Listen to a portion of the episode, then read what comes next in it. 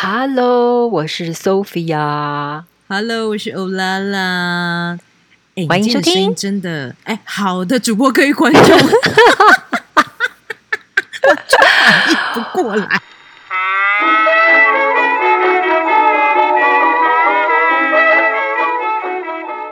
哎呦，我跟你说，这是有原因的，各位听众朋友们，因为我们今天这一集呢是选择在午夜十二点过后，真的哎，对，所以请原谅都新高点。你现在怎你在哪里录？你现在哪里录？一样在我现在那个小小房间。没有没有没有，我我这次到一个大空间，但是整个人就是压低声音讲话，简直跟小偷没两样。你知道我对现在啊，就是大家嗯如果被子一抓起来，我人家就以为我是被抓奸的，因为我现在整个人在被子里面，我已经在流汗，天哪，好困难哦！各位听众，嗯听到我们这么热情的份上，拜托拜托，好不好？Stay tuned，不要转台。好了，我们赶快来聊一下，今天呢是第几集了？天哪，我都忙到啊！今天是三33十三集集。好，今天要跟大家聊的是什么呢？当然一定要熬呃熬什么？当然要聊我们的东京奥运啦，真的，你也是一日嗯球迷吗？还是你是已经当了很多天了？要一周吧。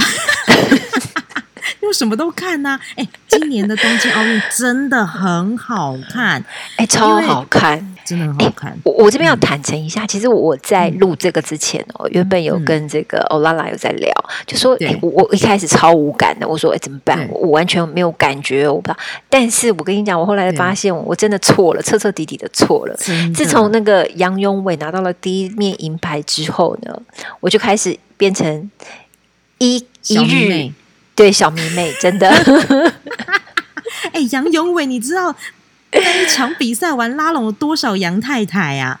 很真的可怕哎、不是大家，而且、嗯而且我跟你讲，我后来是因为我不是跟你讲说，我一开始很冷感，完全不想看嘛，我根本就是个运动白痴。但是对后来呢，就发现不对啊，人家都拿了牌了，我应该要看一下吧。于是乎，我就拿了，就订了那个，赶紧去定了哈密鸭。我不是用安博盒子哈，我非常守法。哦，这个真的真的母汤，这真的母汤。没有影响你是谁啦，就是这种东西还是真的看有授权的比较好一点啊。对，然后呢，我就享受嗯了有版权的这个杨永伟之后，哇，一看惊为天人，我就开始从一得日喵，不得了陷下去了。对。你也是杨太太是不是？没有，我我没有到杨太太，但是我是从后从后从前段开始慢慢进入这次的奥运赛事，发现越来越精彩。哦、真的真的，嗯杨永伟真的算是开了第一枪吧。然后后来就是马上那个还有那个郭幸存，我那时候第一枪你是杨永伟嘛？我大对约第一个就是让我整个人那个热血奔腾起来，应该是郭幸存。就是、哦我天哪！我跟你讲，他真的是神到，你可以感觉到，你光他一举那一刹那，你就觉得后面那选手真的是可以后面就是可以先把书包收收，先回家了，你知道吗？实力真的太强了。好，我就想挺举好了。我记得挺举他们一口气就直接从一百三十公斤开始，然后其他的国家选手都从可能一比一百零八、一百一十公斤开始。然后你知道那个后面选手大约一百二十五公斤已经抬不起来了。你知道那个郭幸存啊，他们抬到。一百三十一百三十三，然后他要直接要跳到一百四十一，我整个吓到疯掉了，你知道吗？我第一次那么认真从举重开始看，啊，所以是从举重开始陷进去的吓到腿软，真的太厉害，真的。啊。嗯，那一幕我也有，后来也有在补进度，也有补到。对，你有补到我看到对我也有补到。我觉得那个真的是碾压哎、那真的只能用碾压两个字形容压。。你看那表情哦，你还有他们站那个稳健的那个程度，超强！而且重点是他最厉害是他抬那个刹那间，他还可以做表情管理，他也是可以笑哦得非常优雅。他完全不狰狞哦！你看其他国家的选手，他比如说在挑战一个级数的时候，对就是哦，好重，他可以吗？对，所以你知道那个一抬就哇塞，那个那个真的是实力中间真的有一个很明显的落差，你知道吗？哎，你后来看了结果之后，你有很好奇，然后回去追说郭幸存他到底怎么样练习的吗？我是对这个蛮好奇的。其实我后来反而是对戴资颖的练习比较有印象，不好意思，因为我已经觉得他就是一个神一样的等级，我不需要去在乎他在人世间之前做哪些事情。因为我们永远不可能达到，对不对？对呀、他真的，他那个真的那个等级真的落差，你他你看他拿到那个金牌，他跟第二名落差，我记得 total 里加起来，我记得他 total 里是二两百三十七公斤嘛，你知道第二名大约是两百一十多吧？他们如果真的全部落差十几公斤、哎，我有印象，看的很细，对对，他因为呢他这一次只要一加个大概是差不多四到六公斤左右的重量，对一般的那个对。举重选手来讲，就已经是非常高的一个负荷。但你所以你看他一。一次就要挑战，那已经是什么金世奥运纪录的的那个那个 records 的时候，你就觉得哇，他已经不是在挑战谁，他是在挑战他自己了。对，而且那时候我们嗯看第一阶段啊，那个抓举，你知道吗？我记得了，嗯抓举，嗯，大家哦，好像是从九十公斤、八十八公斤、九十公斤开始。你知道一开始他用他他几公斤吗？他抓举一开始就是一百公斤的。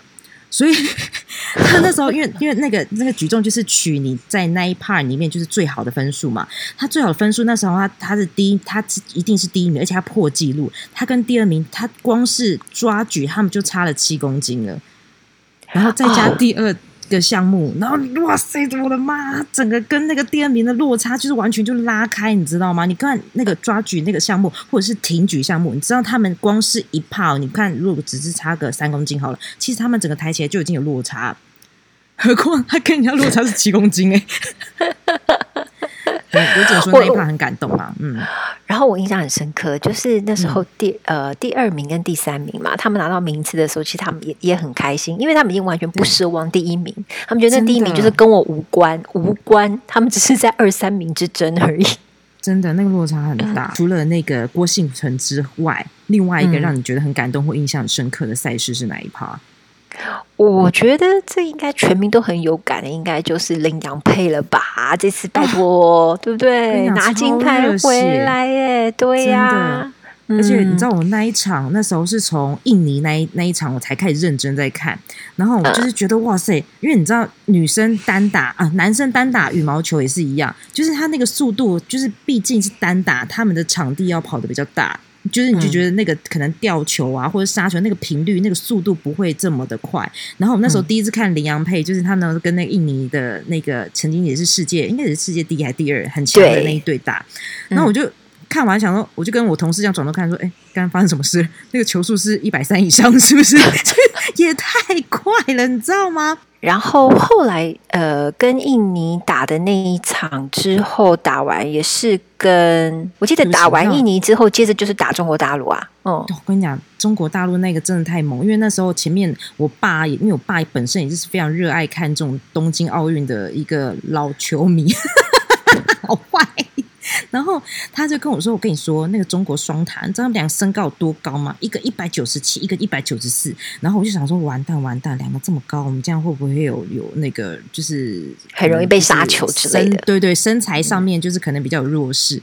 然后后来想到，哎，发现我想太多了，因为我那天真的就是想说，只是带着就是哎，如果真的没有银牌，我也觉得非常棒的心情来看。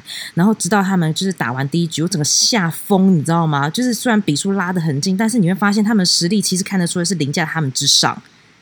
嗯，对，然后因为他们就是这种双打都会很很有趣的事，就是他们会比较特别会去针对哪一个比较弱的那个选手。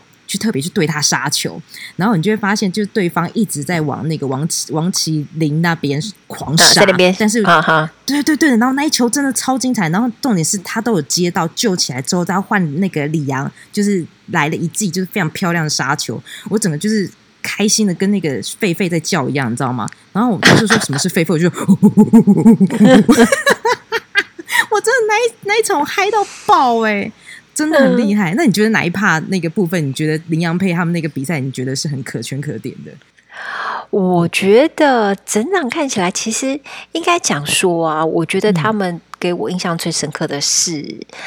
因为他们没有呃，就是说必须要顶着世界第一不能输的那种压力。啊当然，对对上中国大对陆，很就就是当然会希望呃也能够打一面金牌。但是因为过往没有那么那么那么厚重的一个世界第一的压力，所以反而让他们在场上打的时候比较能够卸下压力跟放跟发挥。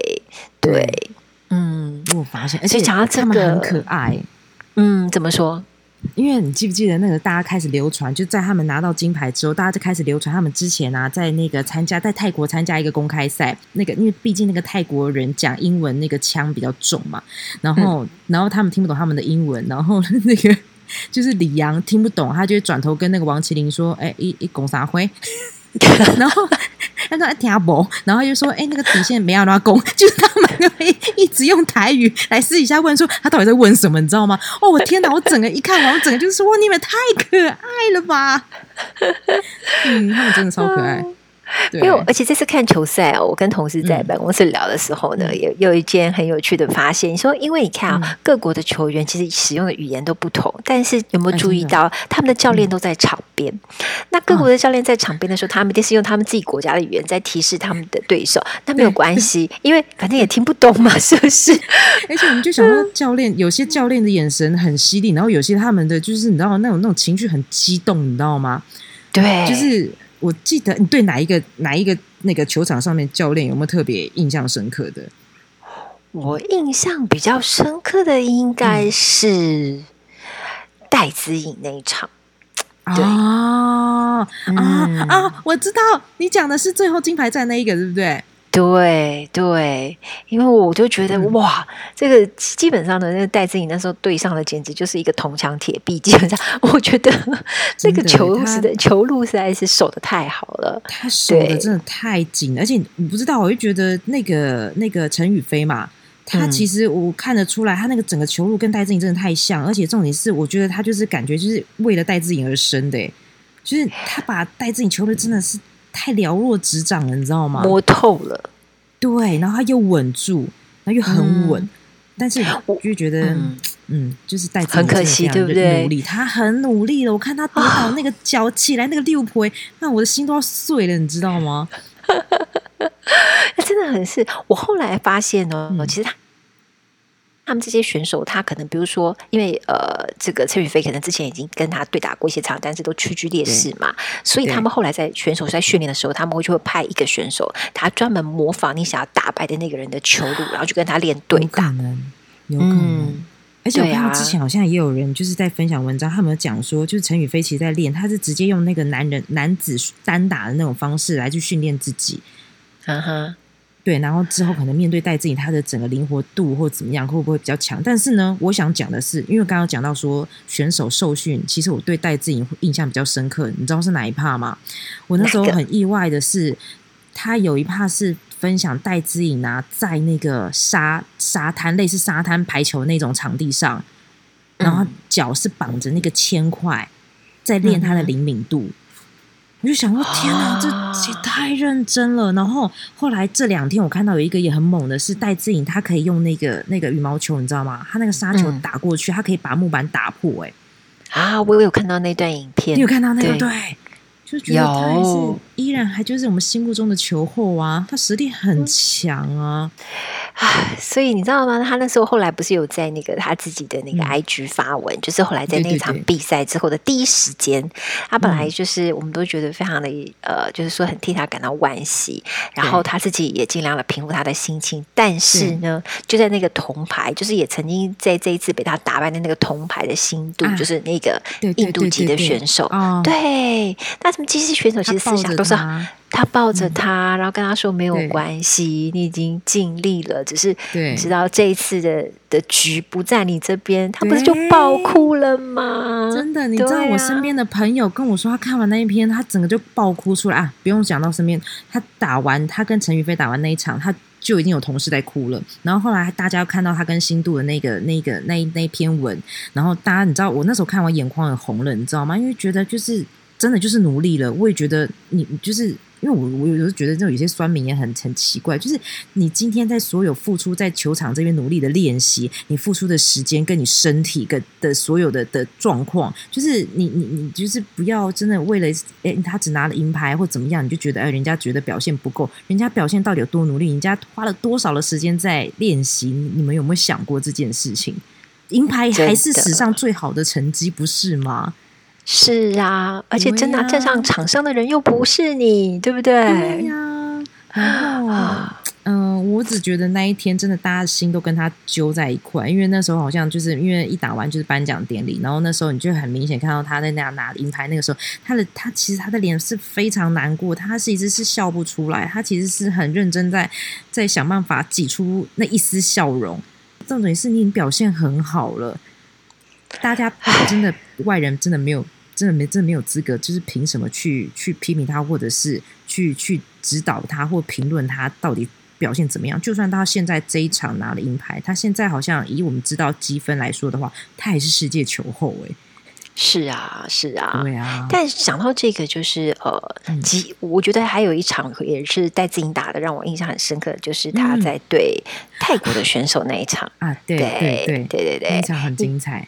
他跟泰国的选手在打的时候呢，我记得印象很深刻的是，因为他们两个其实也也算是实力相当的对手，对，而且球路也很像，对，球路很像。然后唯一一个会让我觉得戴自颖赢球，但是我想哭的，真的就是那一场，因为当你看到那个泰国选手那。那么努力，那么努力，然后最后还是输。他抱过那一刹那，我跟你讲，我整个心也跟着抽动。哎，我就觉得哦，他好可怜哦。对，而且你记得有有一个画面是他们俩打到都已经躺在地板上了。有，我有印象，超深刻。对，然后那时候就哇塞，天哪，这一场战役真的太精彩了。然后我记得那个泰国选手，对不起哦，我没有突然记不起来。泰国选手其实后来也蛮暖心的，你记不记得那时候他在打金牌战之前，他还把就是他们就画了一个画，他们俩就是躺在那边，就躺在球场的的一幅插画，然后他就跟他说：“你明天一定要加油哦。”他有帮戴资颖的金牌战加油，我就觉得其实你你看，就是在那个羽球场的比赛上面，好像看着大家就是非常的。呃，激烈要要去竞技，但是其实大家在台面下，其实大家感情都很好，哎，嗯，真的。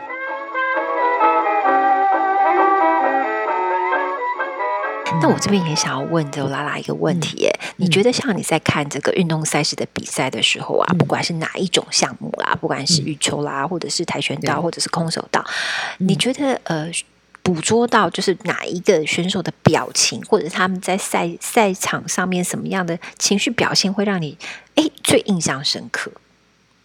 最印象深刻哦，对，比如说，嗯，比如说他们可能要赢球啦，或者是提振士气的时候啊，那种自我激励啊，或者是哎某一球胜了呀，就是喊一下自己的，就是帮自己加油啊那种感觉。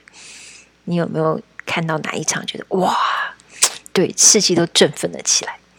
就是我我我这样有点过分，对不对？因为反正我一定是帮我们自己的队，一定是为我们那个 台湾队加油嘛。台湾队加油，再怎么振奋起来，这个都是非常的正常。但是就是除了有一怕，我个人 蛮喜欢去 take，就是其他，就例如说我们的对手。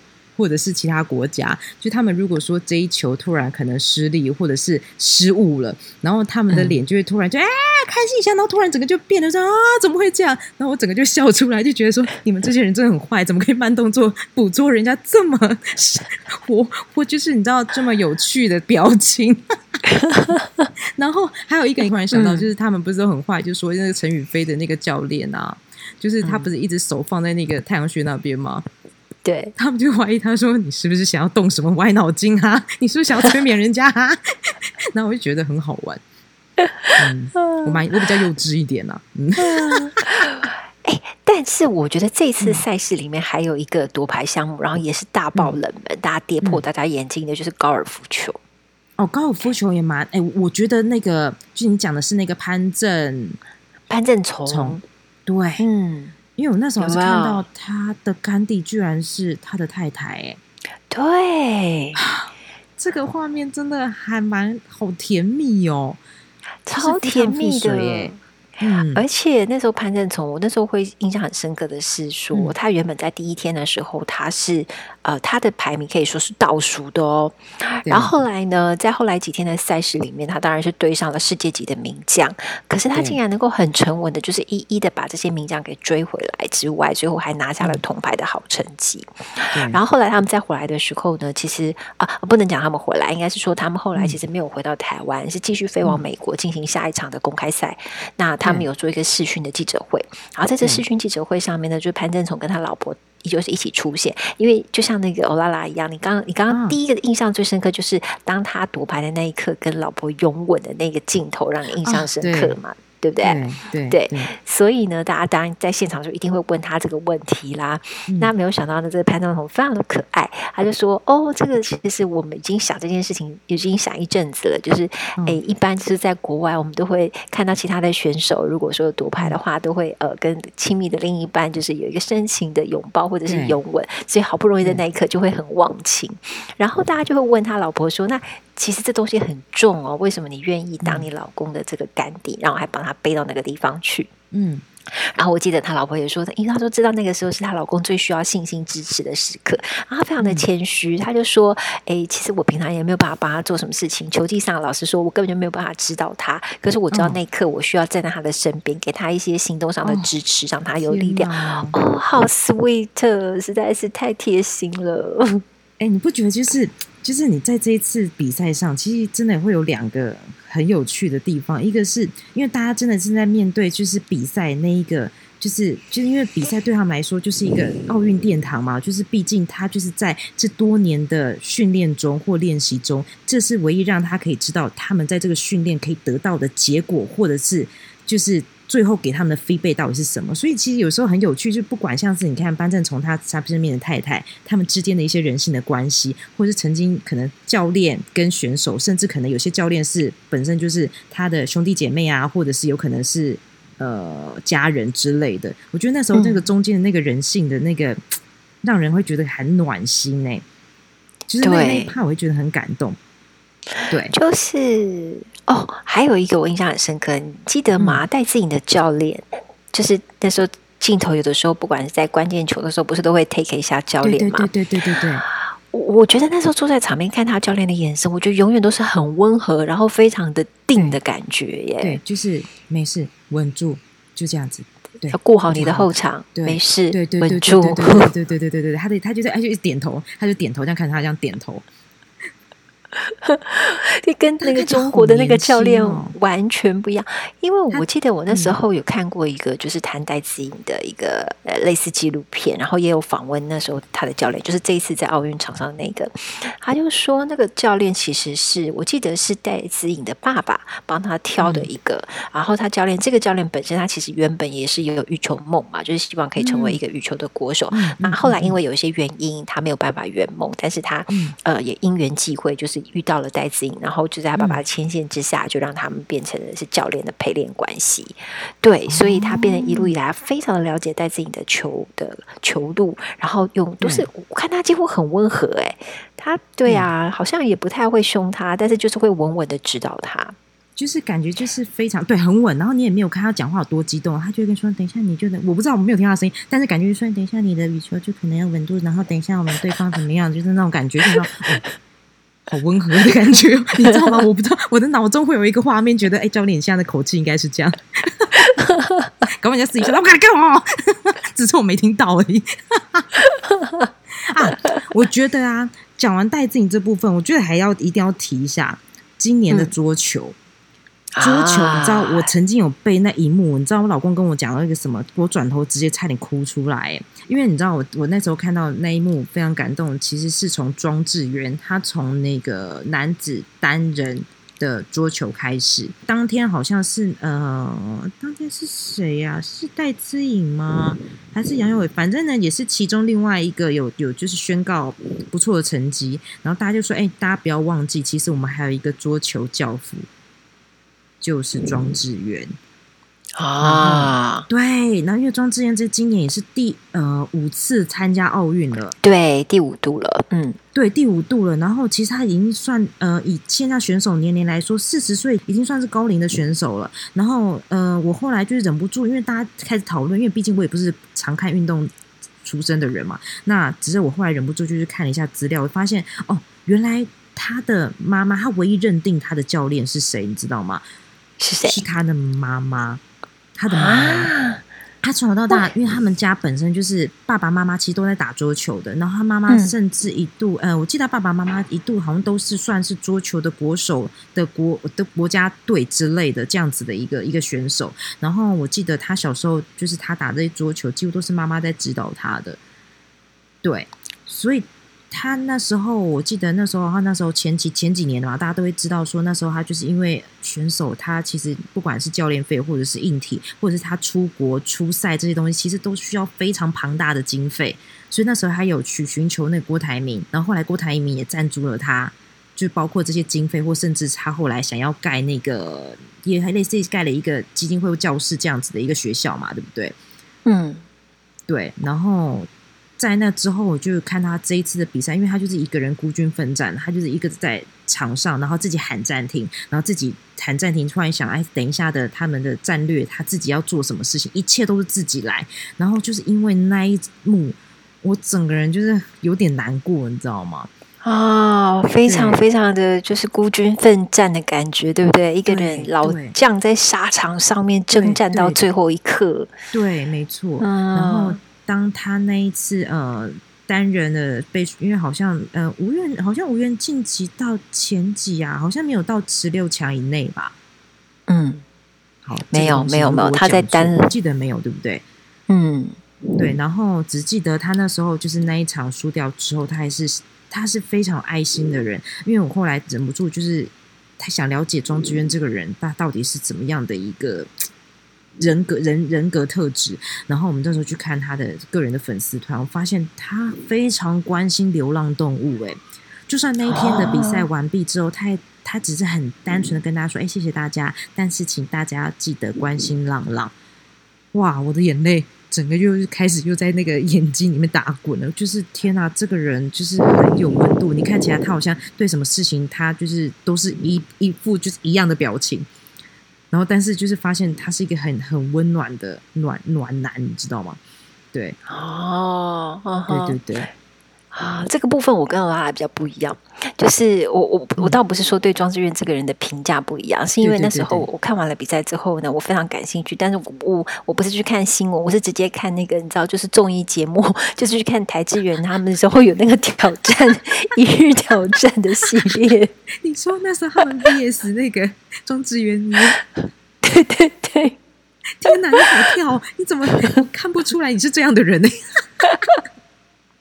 但是，嗯，我想知道你看那一趴他们是怎样。就是庄智渊，他的人私底下也是这样子，感觉很腼腆，就是话比较少的人吗？还是我觉得应该是说，应该是说他对于足球真的有非常。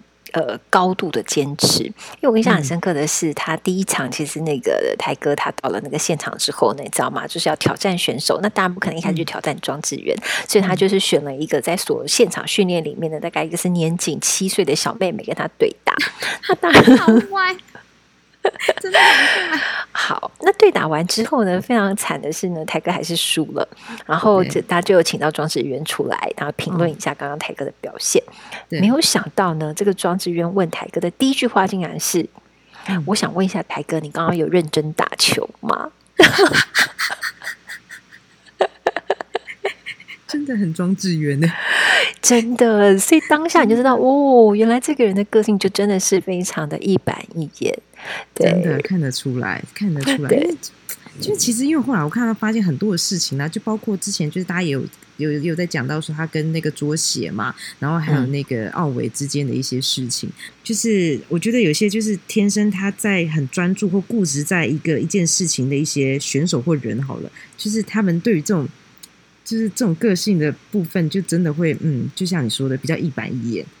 对对对对，但但我插个题外话，就是其实那时候他们节目里面还是有整到庄智渊，因为后来呢，他们真的是很那个制作单位真的太有梗了。他们后来呢，台哥练到最后还是得跟庄智渊对打，但是呢，这是想象的一定是他搞的 啊！对，这是一个超级公平的比赛，因为呢，台哥拿的是正常的球拍，而庄志渊拿的呢是一个呢大概乒乓球大小的小球拍。坏哦！我就知道他们会搞这个超坏的，真的很坏。哎，但是啊，他庄智渊其实我们那时候好像看，就是有呃，他其实有很可爱的一面。是我那时候好像有看到前几天他们讲一个报道，就好像二零一六年吧，那时候他好像跟哪一国的选手，他们有拍一个很酷手的影片，就他们在恶搞那个球场，你知道吗？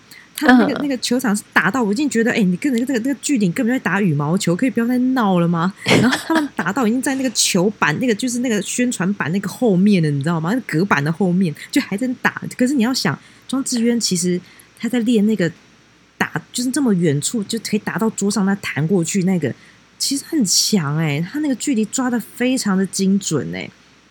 就是他已经练到一个境界了。对，对我相信应该打足球是这样，因为我觉得好讲完庄志愿，我觉得还要打，还是要讲一个今年就是从桌球出来窜出，让让所有全世界顶尖的球王全部都已经吓坏的这个选手，十九岁的林云如。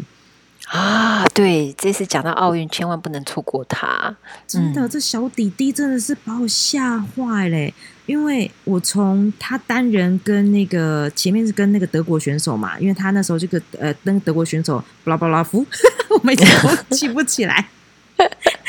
巴拉巴拉夫，然后就是反正他那天那次打其实拉的非常近，但就是差那么一点点，就是无缘铜牌。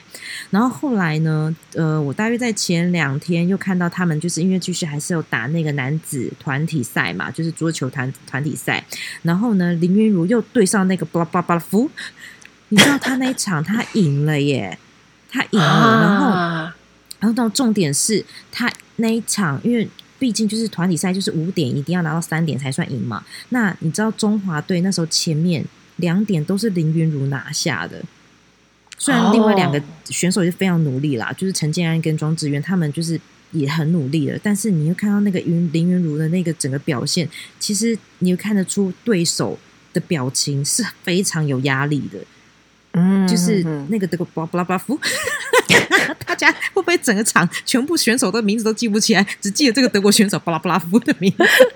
非常有亮点，自己去查啊，他那个全名自己去查四个字。然后，然后我会觉得哇塞，这小弟弟他现在十九岁，他就已经让就是世界排行第二、世界排行第一还有第三的选手都已经达到，就是非常有压迫感。你知道过三年之后，二零二四的那一场奥运吗？对，得了，真的，我觉得他前途无限呢，真的无前前途无量啦。对，我累了，现在是一点，是不是？我觉得林依我真的非常看好，嗯。对，其实可是刚刚其实欧拉拉讲到这个东西，我就很有感，是因为说，我觉得其实，在奥运场上啊，老实说，呃，就是选手的体力是一个限制。然后，当一旦有一天你成为了世界第一之后，其实还有无数个小弟弟、小妹妹们在后面追赶着你。就是他，他并不是，并非永远。然后你，但是你可以看到，就是这些选手在场上拼斗的那些气度，然后还有他们面对不管或是成功或者是失败的那个表情、那个态度，哇，我觉得都。真的比我们的真实人生都还要令人觉得激动哎！而且他们有在讨论，大家有在讨论。你看，今年很多其实都是十九、二十岁，甚至二十出头的，像是杨永伟二十三岁呀，林云如才十九岁，然后还有那个射箭的那个选手汤志军，我记得也大约二十岁左右。然后还有一个呃，反正蛮多呃，我们还有一个那个今年那个跳鞍马的。李啊，李志凯，李志凯，对，李志凯，然后他也是二十出头吧，对不对？嗯，对。然后你会发现他们的表现其实会跟之前我们早期的选手有点不太一样的，是他们有一个很大的一个特点，是因为毕竟早期的选手，如果当他觉得面对很巨大压力，或者知道对方已经是球王以上的顶尖选手的时候，其实他们的心理负担压力是没有办法去战胜他那一个心中的恐惧。但是你会发现哦，这一次很有趣的是，这些今年这些年轻新生代的选手，他们都没有在怕的，就是他们就知道对手是球王，我就是没有怕，我就是跟你奋战到最后一秒钟，就是那个心理素质，我觉得真的是一个世代交替不一样展现出来的东西，他们的心理素质其实还强大蛮多的。嗯，那真的是为自己而战的感觉啦。对。对，嗯，就是无无无惧，我也不怕，因为你是球王，我就是把我的表现做到最好，这就是我要做我自己的地方。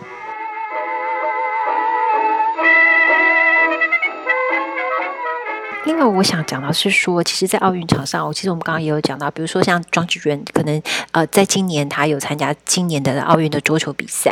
那另外还有看到的就是，其实过去在我们台湾征战很多金牌的这个棒球好手吴彦勋，他这一次的奥运参赛，其实也是他最后一场比赛，耶。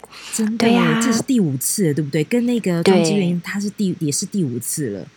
对，那其实呃，你看到这些名将们，他们就是曾经就是带来那么替自己带来那么辉煌的成绩，然后当他们选择在这个场上，那我看到说，哎，原来呃卢彦星他是选择这个场作为他退休的战役的时候，哇，我真的觉得哇，OK，就是。觉得心里突然觉得有点酸酸的，对，嗯，真的，真的，嗯，真的蛮感动，因为我那时候好像有看到报道说，他那时候，呃，就已经先跟大家预告说，这一次是他最后一次，等于说是，呃，不管结局怎么样，就是这个是希望就可以为他的退休最后一站可以画下最完美的句点嘛。然后我记得还有一个很感动，是他搭飞机回来，然后空姐就是还有跟他说，就是谢谢我们的网球一哥卢彦勋，就是谢谢你为台湾的付出，就是我觉得哇。很感动哎，就是你要想二十年，我从十几岁，我从十几岁，我一路为台湾，就是一直到处征战，然后一直到处比赛，就是我觉得那种那种的心智要强大以外，他的身体所有可能中间，因为他中间也有一，我记得好像他有一些负伤嘛，对不对？因为这样受伤，然后可能又从低潮重新再爬上来，这个人真的非常的强大，就是不管心理或身体，他很多的意志力，我我觉得都是让人很佩服的一点啦。他的哥哥就是他的教练，对，就是卢威如，呃，卢威如，对，卢威如。而且他们两兄弟的感情其实也真的很好哎。我那时候看他们一些之前的一些比赛，他哥哥就曾经在场上，就是真的因为太激动，希望可以他打出很大好的成绩，然后就是很。非常激烈的帮他加油打气，就还把 旁边的选手惹怒啊，引发口角。但是不管最后结局怎么样，就卢彦勋还是非常认真的把那一场打出一个非常漂亮的成绩。对，我就觉得他们两兄弟那个情谊是超乎我们想象的。对，就是兄弟俩，就是孤独的在这个世界不同的球场里面征战，这样印象很深刻。因为我记得卢威如他在某一次的采访里面有提到，其实他自己小时候其实是他先练网球的，是那个你知道小时候弟弟总是喜欢当跟屁虫嘛，就哥哥做什么弟弟就要做什么。对，然后呢，就是哥弟弟呢当时呢年纪小，就跟在屁哥哥屁股后面都是有样学样，没有想到弟弟练的比他还要好。然后呢，这后来这个哥哥他就没有再继续打这个网球，可是。一直到弟弟成了职业选手之后，家人回过头来问他说：“你愿不愿意陪着弟弟一起到世界各地去打球？”那他自己本身其实也是呃，就是你知道，也是头脑很好的人，他是念资管相关的科目。就他在访问里面就讲到，就是说，我觉得啦，就是说，呃，我自己有成就当然很好，但是我如果我可以跟我的兄弟一起打出一片天的话，我觉得那是更棒的事情。哇，我觉得这样的选择真的很不简单。他等于是用他的人生去成就他的弟弟。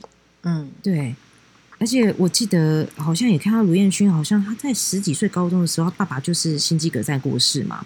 然后我记得一家人真的非常团结，就是你看哥哥也是，就是原本也是念就是资管的，然后他就是一起跟着他一起去协助他去参加所有的赛事嘛。然后我记得妈妈也非常支持他。我就觉得他让我第一个感觉是，不论卢彦勋他打球的这条路有多辛苦，但是我会觉得他最大的支柱就是他的家人哎。对呀，对，因为看了这些选手的比赛哦，我觉得就是不管是来自于教练，或者是来自于家人，即便是就是他们背后真的都有一个就是支持他们的最后的那个信心跟力量。对，很多都是来自于家人。嗯，真的，对。好哦，那今天呢，其实我们我跟欧拉拉到这边呢，跟大家分享了这么多呢，是因为我们觉得这个东京赛事哦实在是太精彩了。我们如果不在深夜把我们这个激动的心情跟大家分享，我们两个人可能会非常的过意不去。对对对对，而且就是在我们就是想要快要结，就是在这一个节目的尾声中啊，我也简单跟大家就是可以分享一下，就是我不知道哎，就是我觉得以 Sophia 就是。比较以专业的角度来去看这个赛事，但我不知道有没有一些跟我一样的女性的球迷会用 意淫的角度来看这个赛事。因为你知道，你知道我身边的女同事们，知道他们看这次赛事有多变态吗？他们最喜欢看哪一个？他们最喜欢看跳水，因为呢，每次大家都说跳水那个每次那个计分板非常的邪恶，因为。跳水完不是要冲水吗？计分板好死不死就是挡掉他的三角的泳裤，所以他会产生一个让大家觉得好像他没穿裤子的错觉，然后他们就哇哇，然后就尖叫，你知道吗？我就觉得天哪，你们这些女生真的很夸张哦。但是虽然我在念他们的时候，我也看得很开心。如果大家呢有女性的听众有这样子的一个嗯看法的话，我觉得也很欢迎你们来跟我们分享这件事啊。对，也欢迎到这个 FB 跟我们的 IG 来跟我们讲，大家是怎么样来欣赏的角度啦，怎么样取景会比较好。笑死！就像很多人嘛，大家也是看完那个杨永伟，整个开心到不行。还有另外一个就是游泳那个蝶王。你记得他有一段超好笑的是，那个教练跟他说：“王太太们，你们这几年都别想，因为他现在起，直到他的那个完成他的目标以前，他都是我的。”你知道多少女性的观众心碎？这个赛事到底有多变态吗？而且那个我记得那个点阅率超高，有没有？就是变热门新闻，真的真的。算了，我觉得这一部分也是奥运的另外一部分的一个乐趣啦。但是，就是最终的一个核心，大家就是还是要要帮助我们台湾选手加油。嗯，真的真的超棒的，今年真的超棒。嗯，希望大家那个跟我们一样，我现在是励志，我希望我可以从一日球迷、一周球迷，然后可以变成是终身球迷，的更加来关心我们国内的体育赛事。而且要想是明年呢，我们在那个亚运又要开始了。